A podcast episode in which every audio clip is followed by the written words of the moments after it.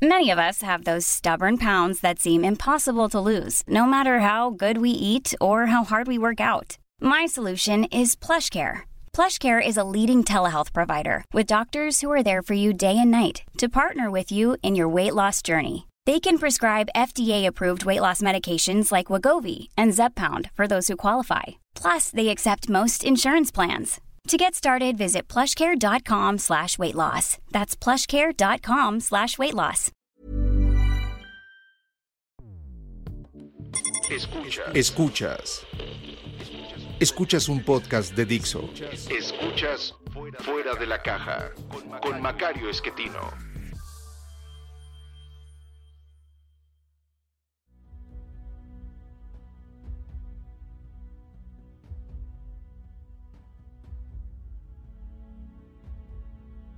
Bienvenidos. Esto es Fuera de la Caja. Yo soy Macario Esquetino, le agradezco mucho que me escuche. Eh, esta es la emisión número 83 de Fuera de la Caja y por ser emisión impar corresponde hablar de coyuntura. Y como hemos acostumbrado recientemente en las emisiones de coyuntura, les recuerdo en qué día estoy grabando porque pues por ser coyuntura precisamente tenemos variaciones significativas de un día a otro. Estoy grabando el 14 de abril. Acaban de publicarse hace algunas horas las nuevas estimaciones del Fondo Monetario Internacional acerca de cuál será el desempeño de la economía global durante 2020. Eh, van cayendo las cifras, eh, esto es algo que ha estado ocurriendo desde que nos dimos cuenta del tamaño de la amenaza que era el coronavirus, eh, que ha obligado al cierre de economías completas y que está provocando una contracción económica muy, muy grande, la más grande probablemente en un siglo, eh, a lo mejor un poco más que eso, todavía no lo sabemos, pero hasta ahora es sin duda la mayor en un siglo. Eh, la contracción esperada para este año en la economía global por el Fondo Monetario Internacional es de 3%. De ese tamaño será la contracción para que usted pueda poner una referencia. En 2009, este año de la gran crisis, la gran recesión, la contracción global fue 0.1%, es decir, hoy es 30 veces mayor. En buena medida esto es resultado de la diferencia en eh, los países que están teniendo problemas. Eh, la gran recesión de 2008-2009 correspondió esencialmente a Estados Unidos, eh, nos llevó a varios en, en, el, en el mismo camino, pero Europa no sufrió en 2009 una contracción, ellos la sufrieron en 2011. Y China eh, no tuvo contracción en 2009 porque decidieron eh, financiar un mayor eh, crecimiento económico con base en inversión. esto significa más deuda y esto les permitió seguir creciendo a ritmos del 6-7% anual como ellos querían crecer. ahora esto no ocurrirá. China, según el Fondo Monetario, estará creciendo arribita de 1%. Algo similar ocurrirá con la India, que era el otro país de muy alto crecimiento en fechas recientes. Estados Unidos va a tener una contracción cercana al 6%, eh, Europa en su conjunto, la Unión Europea eh, o la zona euro, una contracción del 7,5% y México 6.6% de contracción. Eso es lo que está esperando el Fondo Monetario. Mm, otra vez, cada cierto tiempo han estado teniendo que corregir las estimaciones porque la verdad es que nadie sabe cuánto tiempo puede durar la cuarentena o el distanciamiento social y de qué profundidad es esta eh, contracción. Para que le quede a usted claro por qué no se puede medir bien, basta voltear a ver el mercado petrolero, en donde hemos tenido una caída cercana al 20% en el consumo de petróleo en el mundo. No hay muchos aviones volando en este momento, no hay muchos coches moviéndose, ni camiones, y esto significa un menor consumo de petróleo, dado que estábamos cercanos a 100 millones de barriles al día y hoy se están consumiendo menos de 80, pues entonces sobra petróleo y por eso la caída de precio que eh, también usted ya sabe ha provocado el eh, esfuerzo de los países exportadores por reducir su producción de manera ordenada para tratar de recuperar recuperar el precio. No han logrado mucho. En parte México colaboró en que no se lograra. Debe usted conocer más o menos la historia de cómo eh, la OPEP eh, en esta reunión ampliada con otros países que no son miembros de la Organización de Países Exportadores de Petróleo, pero que eh, querían ordenar el mercado, pues todos acordaron reducir en 23% la producción que tenían antes de que empezaran los problemas, octubre del año pasado. México dijo que no, que nosotros no íbamos a reducir en esa magnitud, que la cuarta parte de eso con todo gusto, y que los otros 300 mil, dijo el señor Trump, que él los iba a aportar. El señor Trump no puede ofrecer mucho porque él no controla la producción de petróleo en Estados Unidos, no hay una empresa petrolera eh, de Estado en ese país, de manera pues que cada empresario petrolero en Estados Unidos decide cuánto produce. Van a dejar de producir porque no salen las cuentas y muchos de los eh, productores de alto costo se estarán saliendo del mercado en estos días, se han estado saliendo de hecho ya desde enero y entonces esto podrá significar una reducción de producción, pero no porque Trump lo quiera, eh, de forma que él no puede ofrecer una reducción de, por parte de México. El que lo haya hecho ya implica una, un acercamiento del señor eh, López Obrador con Donald Trump que a mí me parece poco aceptable. Nos quejamos mucho cuando eh, Peña Nieto tuvo una reunión con Donald Trump durante la campaña porque se acusaba que con eso estábamos pues entregándonos a, un candidato y, y a un candidato pues que era agresivo con México. Bueno, lo que ha pasado durante el gobierno de López Obrador es muchísimo más grave. Nos convertimos en el policía de la frontera estadounidense y ahora pues eh, le debemos un favor eh, con este anuncio de la reducción de producción de petróleo que ni siquiera se va a cumplir, pero que sí nos obliga con él. Eh, ¿Por qué hace esto el señor López Obrador? Habrá que preguntárselo a él, pero indudablemente es de las posturas menos nacionalistas que yo recuerdo en México en más de un siglo, eh, parecidas a las de alguien que tenía un apellido parecido al suyo, eh, que bueno, con él perdimos la mitad del territorio, recordará a don Antonio López de Santa Ana. Ha de haber explicación para lo que hizo aquel señor y también ha de haber explicación para lo que hace el actual, pero yo no las conozco. Eh, en principio lo que tenemos enfrente, como decíamos, es una contracción general de la economía que está produciendo estos desequilibrios en mercados que luego llevan a estas decisiones políticas extrañísimas, eh, pero eh,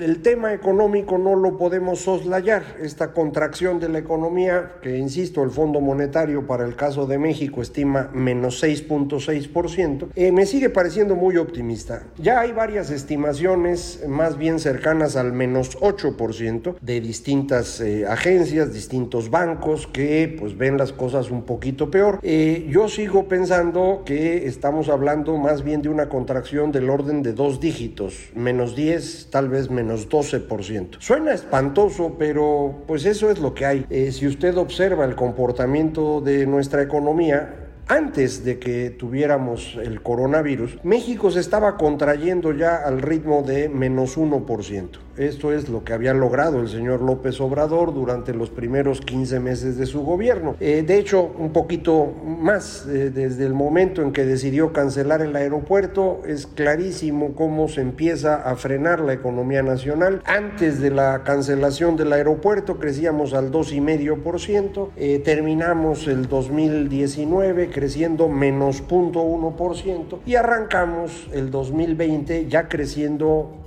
por debajo de eso, probablemente menos 1% sea el número de donde tenemos que empezar a calcular la contracción. Eh, si esta contracción fuese similar a la que sufrimos en 95 o la que sufrimos en 2009, que fueron prácticamente 10 puntos perdidos, estamos hablando de pasar de menos 1 a menos 11%. Por eso mi estimación de menos 10, menos 12% me parece muy razonable. A la hora que se va uno a los detalles, eh, la cifra se sostiene. Por ejemplo, en el caso del turismo, Recuerde usted que el turismo, incluyendo todas las cosas en esta eh, cuenta satélite que calcula INEGI, en donde están no solo hoteles y restaurantes, también bares, centros de diversión, eh, transporte terrestre, transporte aéreo, ventas de artesanías, todo lo que tiene que ver con turismo, eso representa 10 puntos del PIB. Y eso, durante marzo y abril, y probablemente más de la mitad de mayo, va a ser cero.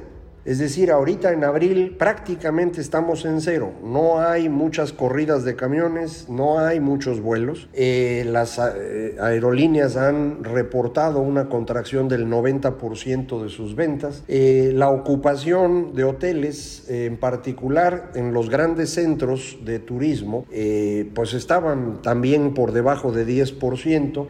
incluso Acapulco, que digamos es, es una playa local que tiene mucho consumo de, turismo nacional, pues tampoco se pudo visitar durante Semana Santa, que es eh, un momento importante para el turismo en ese lugar. Cero, no se podía. Entonces, cuando uno ve de esta manera las cosas, dice uno, bueno, de ese 10% que representa el turismo, supongamos que en estos tres meses perdemos el 70%. Bueno, pues son 7 puntos del PIB ya que lo distribuye uno durante el año, dice uno, bueno, pues no va a estar tan grave, pues dependerá de cómo se pueda recuperar y esta parte no la sabemos aún. Eh, no está claro que vayamos a pasar de esta contracción eh, a una recuperación inmediata. Es muy probable que el turismo local sí se pueda recuperar con cierta rapidez, no por completo, pero con algo de rapidez, pero el turismo internacional va a tardar más. No sabemos cómo va a reaccionar porque dependerá mucho de qué decidan los gobiernos en el momento que empiece a terminar la cuarentena. Puede ocurrir, por ejemplo, que el gobierno estadounidense diga no viajen a México porque ahí no se hicieron las cosas bien. No, no estoy queriendo hablar mal de lo que se está haciendo, es simplemente una cosa que ya se cree en Estados Unidos, que México no está haciendo las cosas como se deberían. Suponga que esta visión gana eh, fuerza en, Estados Unidos y el Departamento de Estado recomienda no visitar este país. Bueno, pues eso nos va a costar un montón y, y a lo mejor tarda un año en recuperarse. Eh, producción de automóviles durante marzo ya cayó 25%. Es muy probable que durante abril la contracción sea casi del 100% y en mayo empezará la recuperación. ¿De qué va a depender eso? Pues de cuánto se pueda vender de autos en los mercados grandes, Estados Unidos en particular, también Europa. Eh, todos los productores esperan una contracción en ventas del 10 tal vez un poco más por ciento eh, durante este año. Eh, con estos nuevos cálculos del eh, Fondo Monetario Internacional, pues yo pensaría que la caída de ventas de autos en Estados Unidos va a ser más marcada de lo que se pensaba originalmente. Así que bueno, pues esa parte de la industria mexicana, que es la que jala a la industria metalmecánica en general y a todo el textil que no es ropa, y aparte del plástico y el hule, pues se va a ver limitada. no vamos a tener un incremento en la producción eh, industrial en términos de minería, porque esa es la producción de petróleo. De por sí no iba a haber, yo ya le había adelantado que Pemex no iba a poder incrementar su producción, pero ahora menos porque ya se comprometió a reducirla, aunque sea en 100 mil barriles. Eso de cualquier manera se va a notar en términos de, producción. Entonces, cuando uno empieza a sumar todas las piezas, pues está clarito que la recuperación no va a ser nada sencilla. A mí me sigue preocupando más que la recuperación, la contención de la caída. lo que estamos viendo en este momento en todo el mundo es que la eh, cuarentena o el distanciamiento impiden la conexión entre oferta y demanda. Eh, esto va dañando a la oferta, es decir, las empresas que no pueden vender eh, no les es fácil aguantar.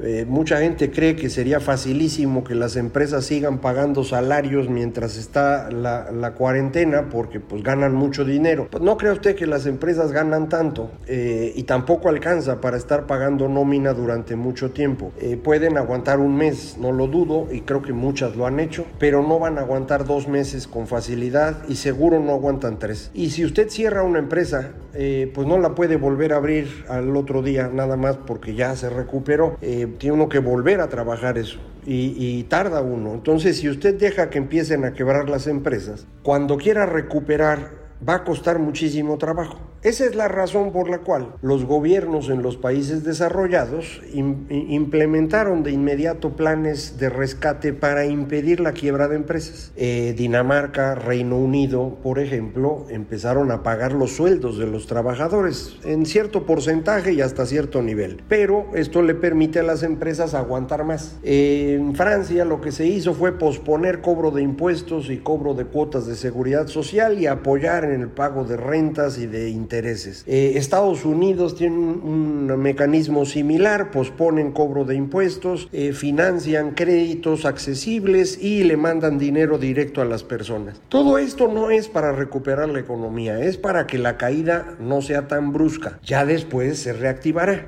¿Cuándo? Pues cuando podamos. Y esa parte del cuando podamos es la que sigue sin estar clara. Eh, creo que el Fondo Monetario Internacional reconoce con estos nuevos números que había esperado una recuperación más rápida y que pensaban que en abril ya podríamos empezar a mover la economía y ahora se dan cuenta que no va a ser posible, que a lo mejor hay que esperarse a la mitad de mayo. Y una vez que estemos en la mitad de mayo, insisto, la recuperación será lenta, paulatina. No puede ser de inmediato. Eh, piense usted que lo que estamos haciendo en este momento con eh, la, cuarentena o el distanciamiento social es evitar un mayor contagio en un momento ya de crisis. Es decir, ya tenemos muchísima gente enferma que está metiendo mucha presión en los recursos de sal del sistema de salud que no son infinitos, son pequeños. En el caso de México son muy pequeños. Entonces necesita uno que ese pico que se empezó a hacer se reduzca otra vez a niveles cercanos a lo que se tenía en enero o febrero, es decir, casi cero, y entonces puede uno empezar a reactivar la economía tratando de impedir un nuevo pico.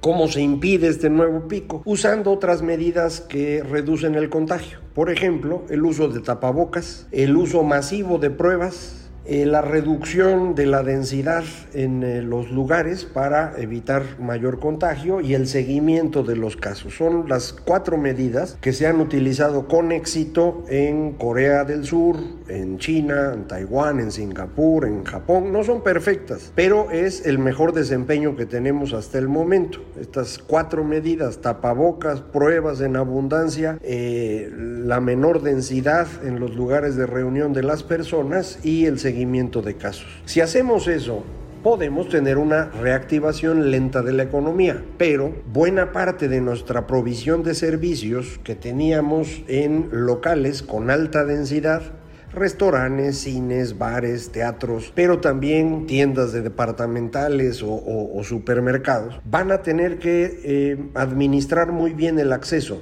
para mantener una densidad baja. Esto significa que van a vender mucho menos de lo que vendían no, no, no es como para que quiebren, pero tampoco es una maravilla. Eh, de forma pues que lo que necesitamos es pensar que la reactivación va a ser más o menos lenta, puede ser exitosa, pero lenta. Y esto implica que durante 2021 el crecimiento de las economías no va a ser tan grande como muchos habían pensado. Es decir, esta crisis en forma de B donde hay una caída muy pronunciada y una recuperación igualmente rápida, eso ya no pasó. Vamos a tener una caída, una recuperación un poco menos rápida y que no va a llegar al mismo nivel del inicio. Recuerda usted que yo le había comentado que tendría una forma como de B chica o B de vaca, pues, o B como le dicen ahora, pero manuscrita, en donde el final termina abajo de donde inició la letra. Bueno, pues eso es lo que ya el fondo reconoce que así será. De manera que México entre 2020 y 2021 pues debe perder dos o tres puntos del PIB, tal vez un poquito más. Eh, si eso lo suma usted al menos uno que ya traíamos,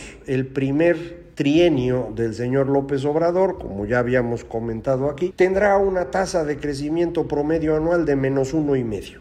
O sea que olvídese de tener un gran crecimiento en el sexenio. Es simplemente imposible. Eh, el señor incluso ofreció hace unos días que generaría dos millones de empleos. No tiene idea de lo que dice. Nunca México ha generado dos millones de empleos en nueve meses. No lo va a hacer hoy. Eh, lo más que hemos logrado en ese periodo, si no me equivoco, ronda los 800 mil. Pero ahorita no vamos a generar ni uno solo. De hecho, estamos perdiéndolos y vamos a seguirlos perdiendo hasta que pueda darse la reactivación e insistiría yo con una reactivación lenta. ¿De qué se trataría hoy? De evitar que se pierdan los empleos. ¿Y cómo le haces para evitar que se pierdan los empleos? Bueno, pues en el lado formal se puede. Están en el Seguro Social, sabemos quiénes son, sabemos qué empresas eh, son las que tienen a estos trabajadores, tenemos sus nombres y direcciones, están todas registradas en el IMSS. Bastaría que el Seguro Social pospusiera el cobro de sus cuotas durante unos meses, lo mismo que el Infonavit, y que el gobierno pospusiera el cobro de impuestos sobre la renta. Bueno, pues no lo quieren hacer. El Seguro Social acaba de anunciar que el que no quiera pagar ahorita lo puede hacer en un plazo de 24, 48 meses al 1.82% de interés mensual. Esto es un insulto. De hecho, ya está en los reglamentos del seguro. No, no anunciaron nada nuevo. Pero nadie puede pagar esa tasa ahorita. Ese es precisamente el problema. Lo que necesitamos es paciencia durante tres meses, un esfuerzo del gobierno durante tres meses, para que con eso las empresas puedan sobrevivir y dentro de tres meses empezar a pagar paulatinamente lo que dejaron de pagar en este lapso. No hay que regalarle nada a nadie, hay que darles tiempo. Si eso el gobierno no lo entiende, la destrucción de capacidad productiva puede ser tan grande que la recuperación no sea posible. Y entonces el menos 12% resulte una cifra optimista. Otra vez aquí amargándole la vida, pero yo qué culpa tengo, yo nomás le platico lo que hay. Muchísimas gracias por escucharme. Eh, recuerde para comunicarse conmigo, Macario MX, eh, Twitter arroba Macario MX, página electrónica www.macario.mx, correo electrónico macario arroba macario.mx. Muchísimas gracias, esto fue Fuera de la Caja.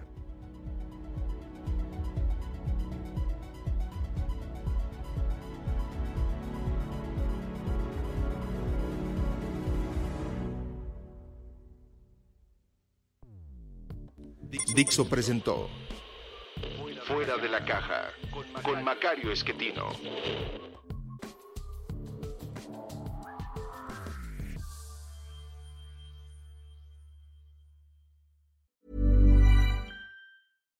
When you make decisions for your company, you look for the no-brainers. And if you have a lot of mailing to do, stamps.com is the ultimate no-brainer. It streamlines your processes to make your business more efficient, which makes you less busy. Mail checks, invoices, legal documents, and everything you need to keep your business running with Stamps.com.